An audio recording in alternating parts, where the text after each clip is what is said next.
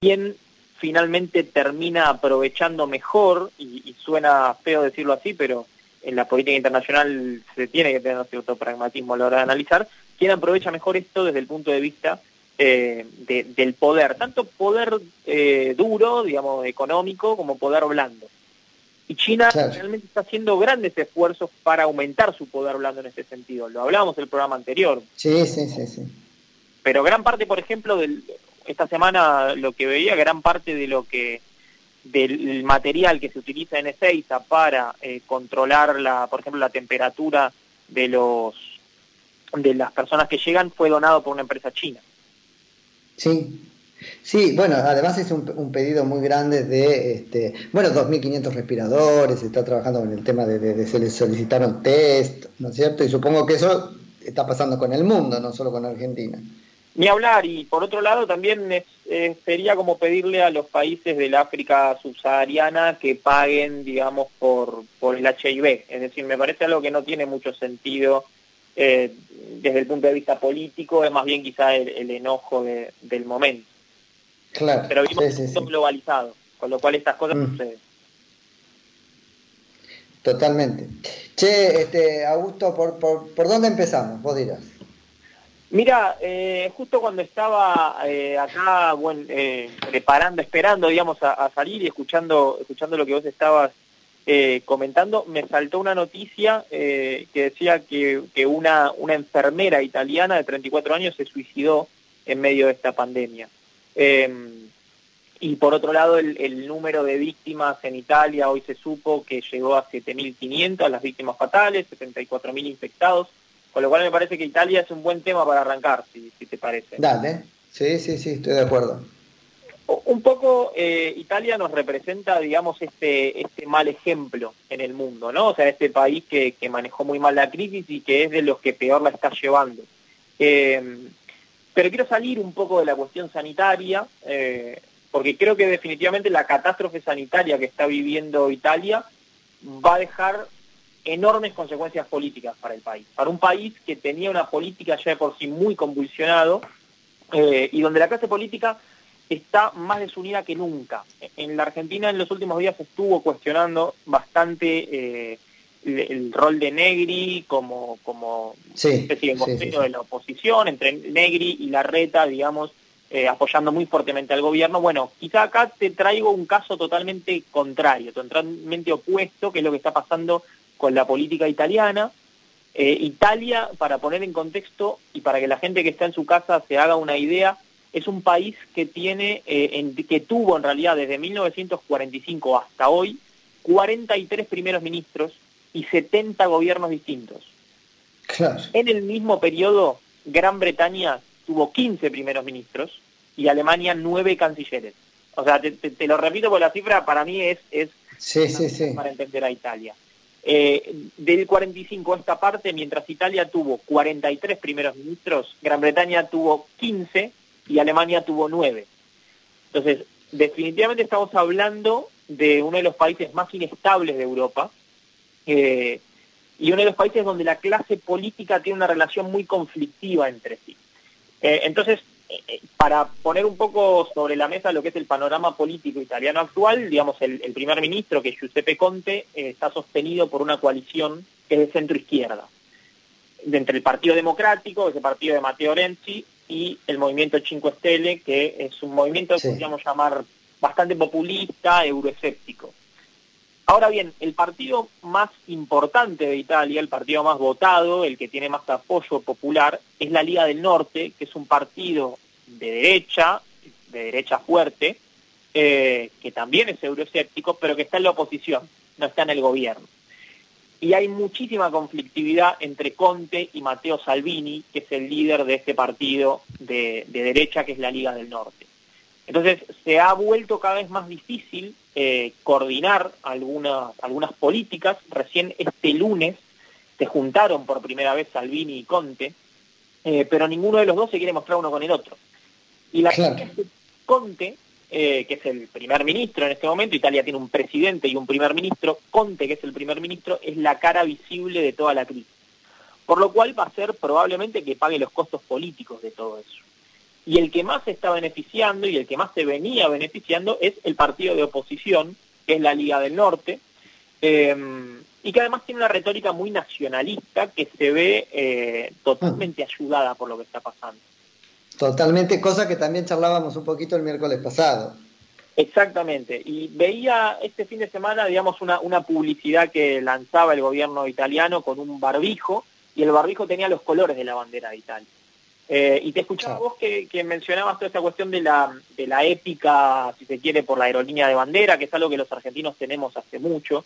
Eh, pero creo que la cuestión nacionalista o esta épica nacional a partir del tema del coronavirus está eh, volviéndose más fuerte. Y esto le juega claramente a favor a los partidos, si se quiere, en este caso, que, que hacen mayor referencia a lo nacional como una forma de identidad que quizás en la Argentina eh, o en Latinoamérica en general son partidos eh, eh, quizás más a la izquierda del espectro político, salvando quizás el caso de Bolsonaro, y, en, el caso de Europa son partidos que están a la derecha. De hecho, para que te des una idea... Y que en la Argentina es el partido de gobierno, digo, también ahí es una, es una nota no menor. No, exactamente, exactamente. El peronismo históricamente ha tenido esta épica nacional y, y, por eso, digamos, tiene en ese sentido, bueno, eh, como que hace más sentido con su discurso, quizá esta idea. Pero para que te des una idea de, lo que puede llegar a pasar en la economía o con la política italiana, el lema de Salvini, quizá te suena, es prima l'italiani, o sea, primero los italianos. No sé si te suena de algún presidente en el mundo. Sí, claro. como para que, o sea, como para que pongamos en contexto de quién estamos hablando. Y lo cierto es que Salvini viene creciendo muchísimo en los últimos meses, eh, de hecho, hubo algo que fue hasta sorpresivo. Eh, en la región de Emilia-Romagna eh, hubo elecciones regionales en, enero. y si bien el partido de Salvini perdió, esta es la región donde están Bolonia, Parma, Piacenza, es decir, toda la zona que es la Italia roja, el, digamos, el centro del comunismo en Italia. y ahí creció muchísimo el, el voto hacia la Liga del Norte, si bien salió segundo, creció muchísimo el voto hasta a la coalición de centro-derecha. Para que te des una idea, es como si en la ciudad de Buenos Aires el peronismo sacaron 40-45% de los votos. Claro. pero, pero le fue muy bien en comparación con otros resultados. Entonces, sí, sí, sí, sí, sí. ¿qué es lo que se espera políticamente para el futuro de Italia? Bueno, lo primero es que obviamente Italia es básicamente una máquina de, eh, hablando mal y pronto, quemar gobiernos, hacer caer gobiernos. Eh, por lo cual que apenas termine todo esto, o esperemos que no antes, el gobierno de Conte termine cayendo, eh, y ahí el más beneficiado por todo esto saldría eh, o, podría salir siendo Matteo Salvini, este partido de derecha, que además, un dato no menor, es súper euroescéptico, y que critica muchísimo a la Unión Europea. Los italianos de alguna manera sienten que la Unión Europea los estuvo dejando de lado en los últimos años, ah. especialmente con esta crisis. Con lo cual, tendríamos que abrirle la puerta, por lo menos a pensar de acá un tiempo, en una especie de Italexis. ¿Y cómo sería? Un Tanexis, sí, Italexis. por ahora no prende mucho, eh, no. pero, pero los italianos son bastante, bastante originales a la hora de pensar eslogans, entonces eh, podríamos eh, pensarlo por ahí. Pero podríamos tranquilamente ver en los próximos años un reclamo más fervientemente de Italia por salirse de la Unión Europea. Recordemos que además Italia es el país dentro de la Unión Europea que menos creció en el último año y viene arrastrando una crisis económica gravísima. Eh, y fue de los países además más perjudicados por la instauración del euro, por ejemplo. Ahora, este, Augusto, es súper interesante lo que traes porque también nos permite jugar un poco, vos, decías lo de, bueno, lo planteabas así al principio, ¿no? Con esto de Negri y este, jugar un poco con la necesidad imperiosa de cooperación entre este, el oficialismo y la oposición este, en la Argentina y un poco como historia contrafáctica, cada cual sacará su propia conclusión, yo tengo una, lo que hubiera pasado si esto es al revés, ¿no es cierto? Eh, sí, sin duda, sin duda. O sea, la, cuestión de la cooperación entre, entre... Digo, si en el gobierno hubiese alguien que no es el peronismo kirchnerista y en la oposición el peronismo kirchnerista. O sea, ahí ya está. Eh, y probablemente los incentivos para cooperar serían, serían menores. Eh, tengamos en cuenta que también en el caso de la Argentina estamos ante un gobierno que recién está empezando eh, y ante una oposición que todavía está en un proceso de construcción de liderazgos.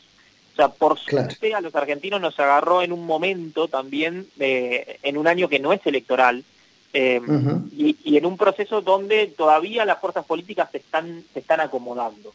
Eh, y ciertas figuras, y por, por, por algo eh, tomaron cada vez más relevancia ciertas figuras que tienen una tendencia más hacia acordar, como es el caso de Mario Negri, como es el caso de Rodríguez Larreta en, Así es. la oposición. que es muy difícil catalogar, mira, te estoy trayendo para lo nacional, pero vos no tenés lío con eso, creo.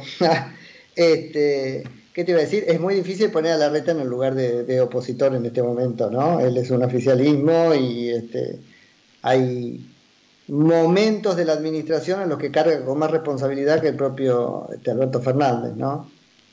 Y sí, también por la cuestión de la importancia que tiene, y esto algún día lo hablaremos, pero la importancia que tiene la ciudad de Buenos Aires eh, para, para la política argentina, eh, como, como es un eh, no solamente por, por la población ni por la importancia económica, sino también por la visibilidad que tiene eh, en el resto del país. Eh, pero sin duda, Rodríguez Larreta además tiene desde, desde, antes un diálogo muy fluido con ciertos sectores del peronismo, especialmente con el sector que históricamente fue masista y que en este momento lidera en realidad a Alberto Fernández. Eh, y eso creo que es positivo. Creo que es positivo para la Argentina porque ya te digo, te muestro el ejemplo contrario, que es el caso italiano. Eh, no hay un mensaje claro y unificado por parte de todas las fuerzas políticas. Sí, este, clarísimo, clarísimo. Este, Augusto, si te parece, hacemos una pausita. Vos los miércoles está todo el programa y te venís al piso y qué sé yo, ahora es diferente, pero si te parece, Hacemos una pausa, vamos a la pauta acá de la media hora y volvemos y charlamos otro poquito. Dale, por supuesto, por supuesto, en un rato hablamos.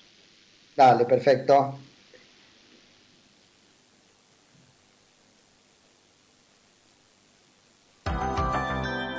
Escúchanos en cualquier lugar del mundo a través de nuestra página web www.conceptofm.com.ar o bajate nuestra aplicación FM Concepto y escuchanos en vivo.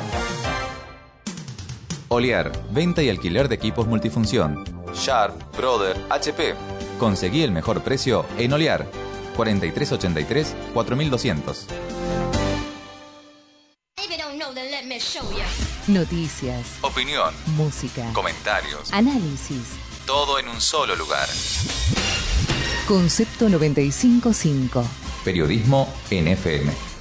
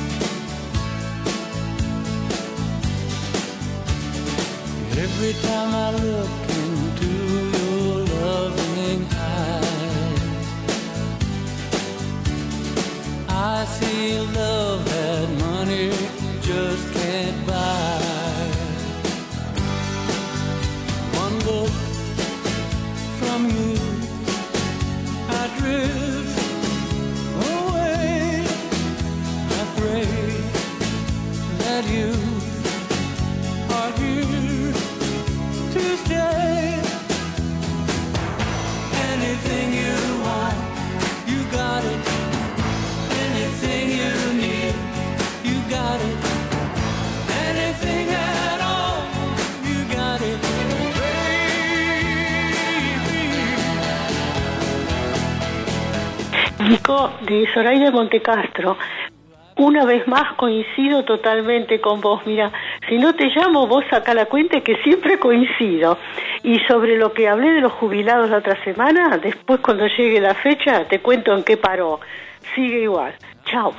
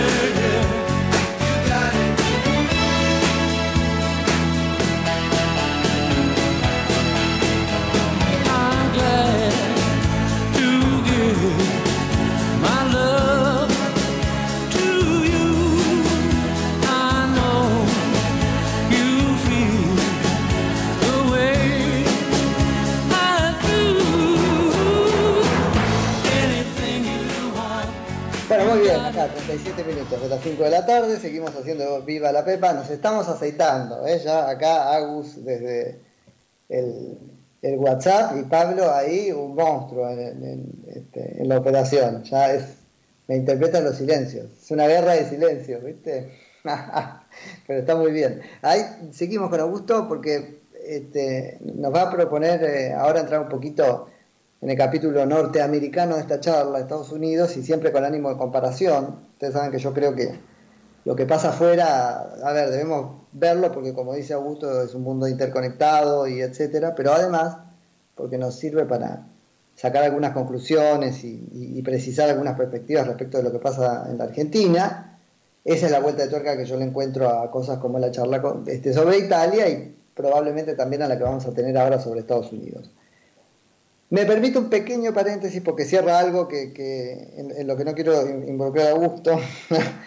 Eh, cuando hablábamos de esto de la oposición y, este, jugábamos a imaginar eh, un escenario distinto del argentino, más por ahí, este, a la manera del italiano. Bueno, repetir un poco esto que para mí es, es, este, es fundamental.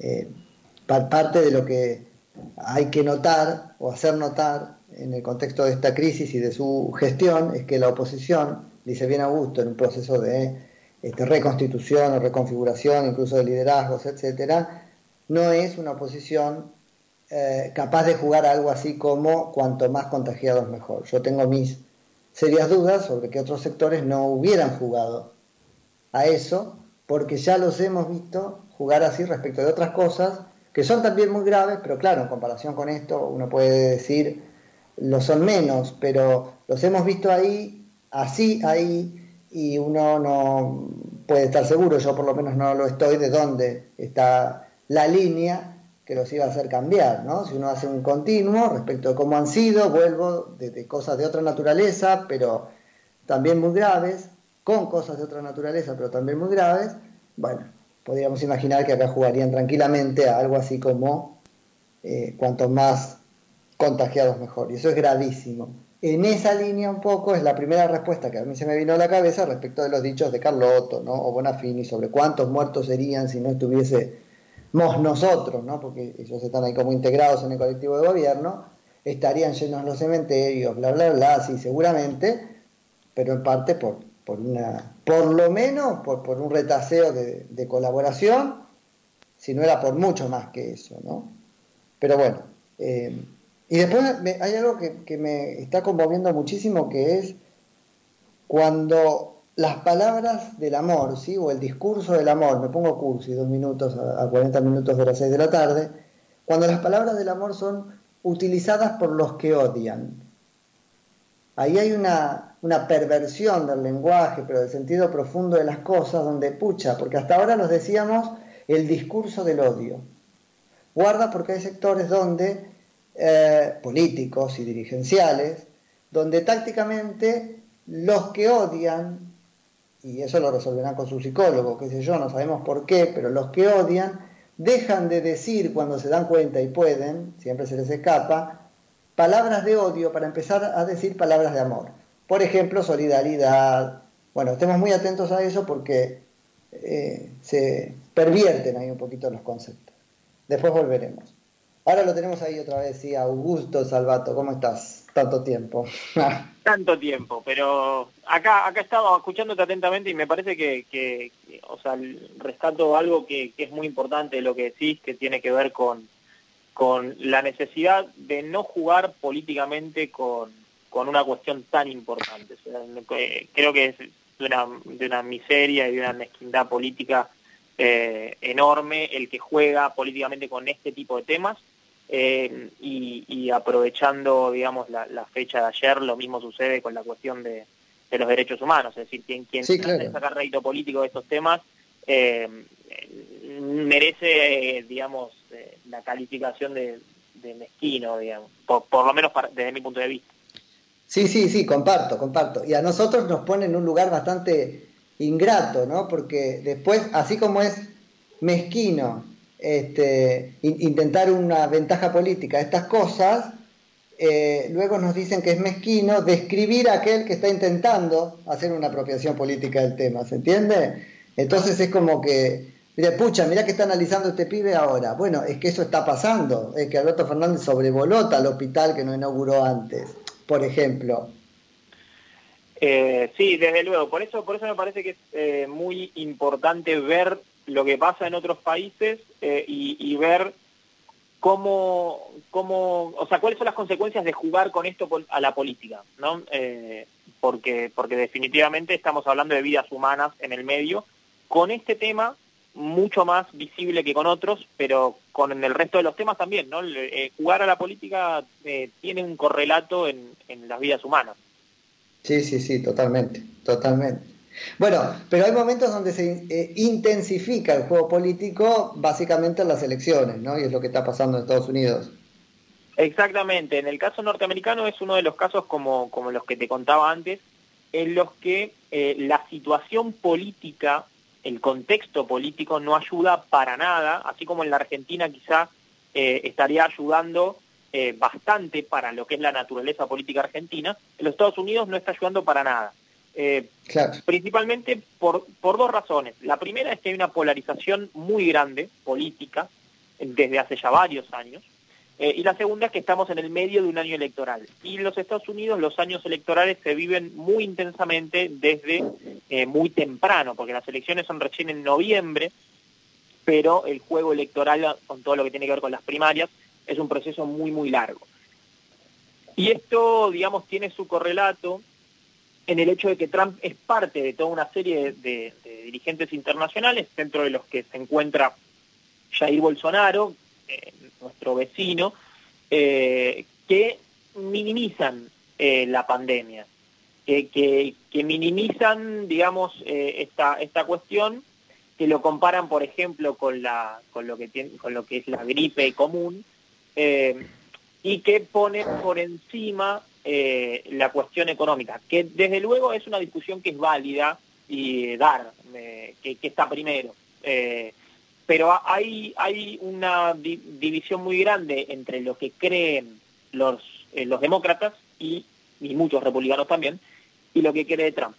Entonces, en los últimos, en los últimos días estuvo habiendo varias, digamos, varias figuras políticas relevantes, especialmente los gobernadores, estuvieron tomando medidas eh, por fuera de lo que proponía Trump, que es eh, ir aflojando de a poco lo que tiene que ver con la cuarentena y, por ejemplo, eh, de los que han sido más estrictos con esto ha sido el, alcalde de Nueva York, que es Bill de Blasio, porque Nueva York es el principal foco. O sea, recordemos que Estados Unidos tiene 62.000 infectados y por ahora pocos muertos en comparación con Italia, eh, son 869 muertos, em, pero obviamente al crecer tanto el número de infectados y al no haber una política nacional ordenada con respecto a esto, eh, hay una gran preocupación. Lo cierto es que la concretamente, si vamos a los números, la imagen de Trump y después eh, está la discusión sobre, bueno, qué, qué tanto le creemos a estas mediciones, pero la imagen de Trump, las encuestadoras más serias, eh, ven que no cayó estrepitosamente. Cayó ah, puntos en los últimos días. O sea que él ha reaccionado, porque ahí, este, ayúdame a gusto, él siempre, o, la inteligencia de su estrategia consistió en mimetizarse con lo que, bueno, siempre consiste en eso una campaña, una campaña electoral, ¿no? Mimetizarse con lo que mayoritariamente era el sentir social y ponerle cuerpo, por más que después de la boca para afuera se lo tachara de políticamente incorrecto y todo eso es lo que pensaba gran parte de la sociedad. Eh, acá pasa lo mismo, es como hubiese reaccionado la este, mayoría de la sociedad este, norteamericana entonces. Sí, especialmente quizá eh, el, el, votante del centro de los Estados Unidos, alejado de las grandes ciudades, eh, que además eh, esto se ve reforzado o, viene, de ir al pelo para lo que es el discurso identitario de Trump, porque si te fijas en todas las alocuciones, Trump habla de virus chino. Eh, con lo cual le sirve mucho para reforzar esa imagen de, digamos, los ataques contra Estados Unidos que se producen desde China, que también se dieron en la campaña anterior. por lo cual, digamos, esto nos permite ver que la estrategia de campaña de Trump va a girar eh, ya está girando, pero va a girar mucho hacia lo identitario, eh, si es que la economía no se recupera. Están habiendo enormes esfuerzos de la administración norteamericana y hay que ver cómo eso impacta en el futuro, en el resto del mundo y en América Latina, que es una región muy, muy sensible a, la economía norteamericana, pero se produjo el rescate más grande de la historia de los Estados Unidos. Estamos hablando de 2 billones de dólares eh, para mitigar... Más grande que el, de, que, el de Obama, digamos. Sí, exactamente, el rescate más grande de la historia eh, por parte de la administración Trump con el objetivo, pues la gran preocupación acá es mitigar el impacto en la economía. ¿Por qué? Bueno, no solamente porque eh, la economía de los Estados Unidos eh, es una economía muy grande, especialmente para, todo el mundo, pero especialmente porque estamos hablando de un año electoral en el cual la retórica mm, de la campaña de Trump iba a ir hacia creamos tantos trabajos y la economía está mejor gracias a nosotros. Eh, si eso no se puede dar, la campaña va a tener que girar indefectiblemente más hacia lo identitario. Y lo que se dice es, bueno, eh, obviamente va a estar mucho más difícil para Trump ganar las elecciones. Eh, pero para que des una Ahora, ahí, Augusto, que, que un poquito lo este, orejeábamos este tema, la, este, como se llama la semana pasada, eh, también hay un nicho interesante, discursivo y posicional para eh, Trump en decir yo ya lo hice una vez, puedo hacerlo una segunda, como diciendo, ¿quién mejor que yo para volver a poner los motores de la economía en marcha? Sí, sin duda, y esa es la carta que muchas veces juegan los republicanos a la hora de cuando hay crisis económicas, em, pero, pero la realidad es que lo que se ve, por lo menos en las últimas eh, apariciones públicas, es está tratando de virar hacia lo identitario. Sin duda eh, eso va a ser parte de, del discurso que, que, encare Trump, especialmente cuando empiece de lleno la campaña, que va a ser a partir de, de junio, julio, cuando esté definido el candidato demócrata. Claro, Pero es tanta la ah. polarización en Estados Unidos que, para que te des una idea, este lunes eh, la, mayoría, la mayoría de las señales de televisión más importantes, exceptuando Fox News, eh, cortaron el discurso de Trump cuando empezó a hablar contradiciendo a los expertos en salud que, estaban con él. Eh, por lo cual es, algo que te demuestra que la, la, política norteamericana está en una situación muy polarizada, muy candente. Es decir, está hablando el presidente y cuando dice algo que, con los que la mayoría de los medios eh, no coinciden, le cortan el discurso. Claro. Bueno, bueno, como acá, pero como en todos lados, pero quedó evidente. Sí, sí, sumamente evidente y especialmente con, con todos estos sectores que, que obviamente están más en las grandes ciudades, que son mucho más progresistas y que eh, están decididamente en contra de, Donald Trump. Acá la objetividad queda muy, muy en un segundo plano. Sí, sí, sí, así, así, es. Hay una militancia muy grande también, ¿no es cierto? Que consistente en poner la corrección política en una oposición automática a cualquier cosa que diga Trump. Y esa es una construcción que se abrió mucho camino, me parece que, que ha sedimentado. Y eso fue muy bien utilizado por Trump, eh, digamos, y, tuvo quizás el efecto contrario al que se buscaba desde estos medios de comunicación. Que en general, claro, Hollywood, ¿no es cierto? Todo, la farándula o las celebrities y todo eso te hicieron mucho en ese sentido. Sin duda, sin duda. Eh, hay, o sea, el, mainstream norteamericano, político norteamericano, es eh, decididamente anti-Trump y, eso tiene que ver mucho con la división que hay en Estados Unidos entre las costas y el centro. Eh, y el centro del país se notó, salvando alguna excepción, que votó mayoritariamente por Trump y, y se ve esa diferencia muy grande entre los Estados Unidos de Nueva York y de California y eh, el de los pequeños estados industriales del centro, de, digamos del Rust Belt, como se conoce. Así es. Che, Augusto, y lo que sí hay en el discurso de Trump es, este, bueno, que tiene que ver con su convicción, digo, pero cómo lo, lo, maceramos con esto del, del nacionalismo, eh, o, lo identitario, en realidad es, es una mejor descripción, digo, hay una inclusión de lo privado, ¿no? Hay como una fe en eso. Es identitario, tiene que ver con, la sociedad, con el Estado, pero deposita esperanzas en el sector privado y lo involucra en la salida de la crisis, ¿no? Sí, sin duda. Y esto es algo que, que viene, digamos, repitiéndose y que quizá puede llamar la atención, pero es curioso ver cómo se repite en todas eh, estas construcciones de poder que, que se fueron dando en los últimos años de nacionalismo tanto por ejemplo en Gran Bretaña eh, como en los Estados Unidos y en otros países dentro de, de, la Unión Europea, como desde el nacionalismo o desde, si se quiere, estas características que van haciendo foco en lo nacional, en lo identitario, se tiene mucha más fe en el sector privado eh, que en el estatal, es decir, por, por una cuestión más ideológica.